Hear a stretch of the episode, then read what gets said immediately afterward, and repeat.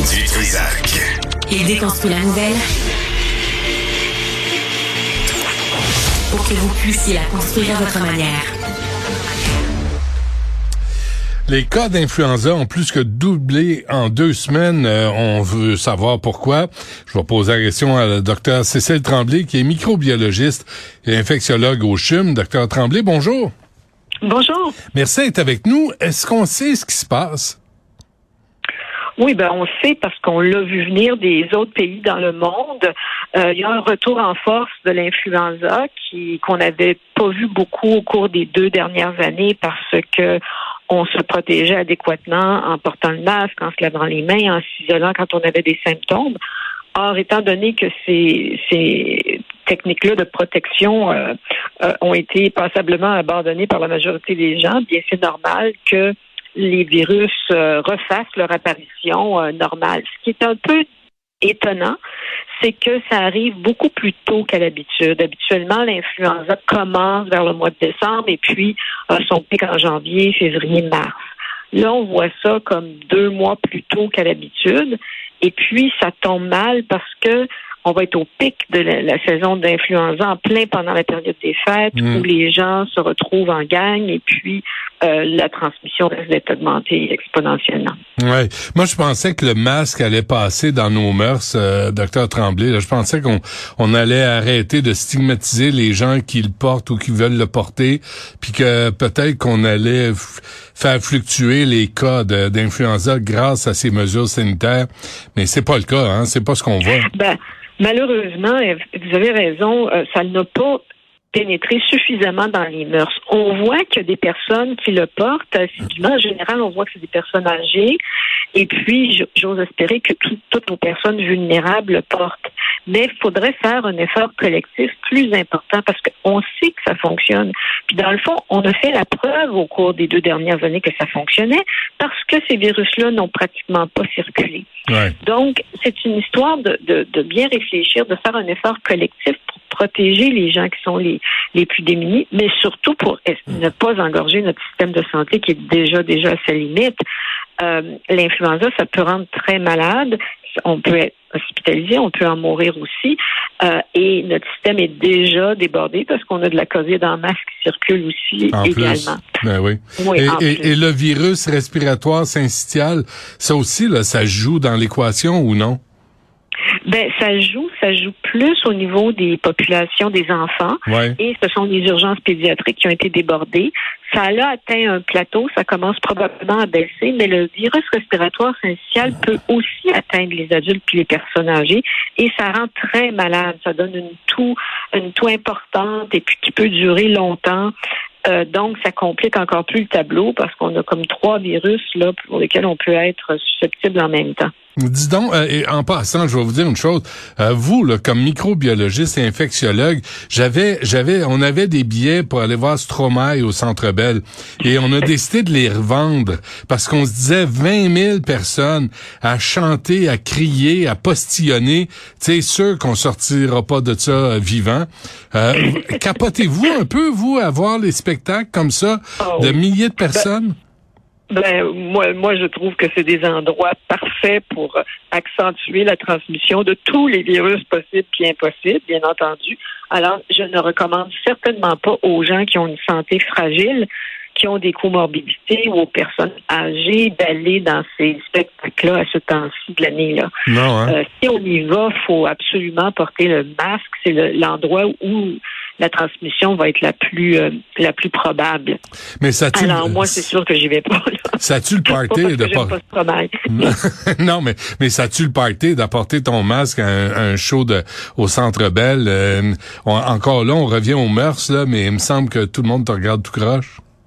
Ben, pas, pas nécessairement. Puis, faut, faut, si on veut changer cette mentalité-là, puis cette attitude-là, faut que de plus en plus de gens le portent. C'est ça. Quand on est dans une période de crise comme ça, je parle pas de le porter dehors ou l'été ou mm-hmm. dans un endroit où on peut se distancer facilement.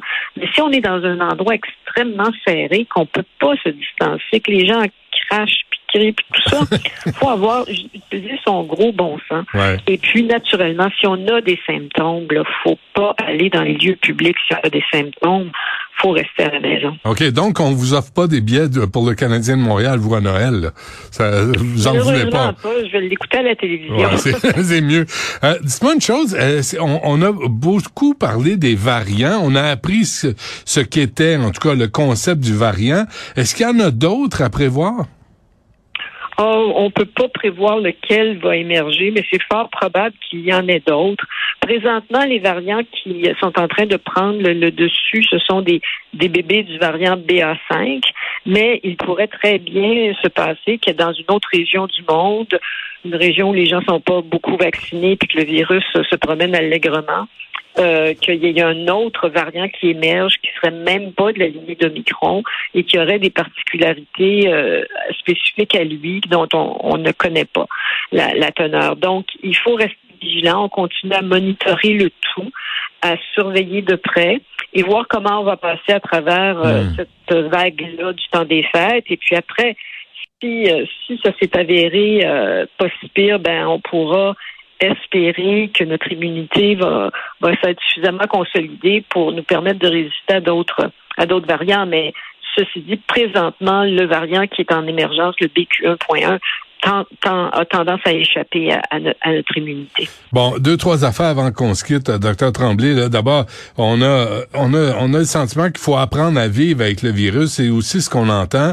Docteur Boileau de la santé publique disait a dit euh, on n'annule pas les parties de bureau. Vous euh, irez-vous à votre partie de bureau? Bien, écoutez, nous on a une, attitude euh, mitoyenne, c'est-à-dire qu'avec des conditions très particulières on peut faire des parties de bureau ben, particulières dans le sens de s'assurer qu'on est dans un endroit euh, unique, euh, restreint là, aux personnes que l'on invite. Dans notre cas, tout le monde est vacciné. Euh, et puis, on porte le masque avant, puis après. Naturellement, quand on mange, c'est sûr qu'on peut porter le masque. Donc, on essaie de mettre des conditions pour éviter la, la, la, transmission. Je pense que la règle d'or, c'est si on a des symptômes, on ne va pas au party de bureau. Euh, il y a des endroits où c'est plus critique s'il y avait euh, une transmission à partir d'un party de bureau, puis que tout le monde était malade et que ça risquait de compromettre, par exemple, tout un service au complet, par exemple dans un hôpital. Alors, on ne favorise pas ça parce que donc mais si c'est pas des, un, secteur critique ou névralgique, le risque est moins important s'il y a de la transmission. Ceci dit, les gens qui ont des symptômes ne devraient pas aller à leur partie de bureau et puis on devrait essayer de, tenir ces parties-là hmm. dans les meilleures les conditions où on peut le plus possible respecter une certaine distance. Et une ventilation adéquate. Oui, exactement. Moi, j'ai un rendez-vous la semaine prochaine pour le vaccin contre l'influenza. Est-ce que est-ce qu'on a de la misère là, à faire vacciner les gens? Tu sais, là, faut combattre la désinformation autour des vaccins, docteur Tremblay. Euh, est-ce que est-ce que ça s'applique aussi aux vaccins de contre l'influenza? Euh, tout à fait. Il faut se faire vacciner contre l'influenza. C'est des vaccins qui existent depuis la nuit des temps, qu'on offre aux personnes âgées, aux personnes vulnérables depuis la nuit des temps, qu'on connaît très, très bien, puis qu'il n'y a pas euh, de risque particulier. Alors, si on veut diminuer la pression sur le système de santé, c'est très, très encouragé de recevoir son vaccin contre l'influenza. D'autant plus que là, le, gouvernement l'a rendu euh, gratuit pour tout le monde ben pour cette année. Alors, faut pas se priver d'avoir cette protection-là supplémentaire. Puis même si l'influenza circule présentement, il n'est pas trop tard pour aller le chercher parce que même si ça prend, mettons, deux semaines à ce que les anticorps euh, se développent, il va y avoir encore de l'influenza qui va circuler dans le temps des fêtes et puis en prenant le vaccin maintenant, on va être protégé pour le temps des fêtes. Hmm. Moi, je suis un pied cassiette de vaccin. Hein. Moi, dès que c'est gratuit, là, je vais me faire vacciner n'importe quoi. Là, je le prends, je le prends tout. Bon, euh, ben, merci pour euh, ces informations, euh, docteur Tremblay. Puis, euh, puis je pense qu'il faut appeler les gens à la prudence, à être raisonnable aussi dans le temps des fêtes et de pas à crier, pas crier à l'État policier là, parce qu'on recommande, par exemple, de porter une masque ou de faire attention aux autres. Oui. Il y a personne qui est forcé, mais en utilisant notre jugement, notre gros bon sens, on doit, on peut se rendre compte que ça aide de porter le masque et puis ça aide à protéger les gens les plus vulnérables. Il faut, faut avoir cette attitude-là plutôt que de situer ça comme une question de, de droit de liberté. C'est pas ça. Tout le monde est libre, mais c'est plus intelligent puis c'est plus pratique de le porter quand on a, euh, est dans un endroit où on peut pas se distancer. Très bien. Docteur Tremblay, merci à vous. À la prochaine. Merci. Au revoir.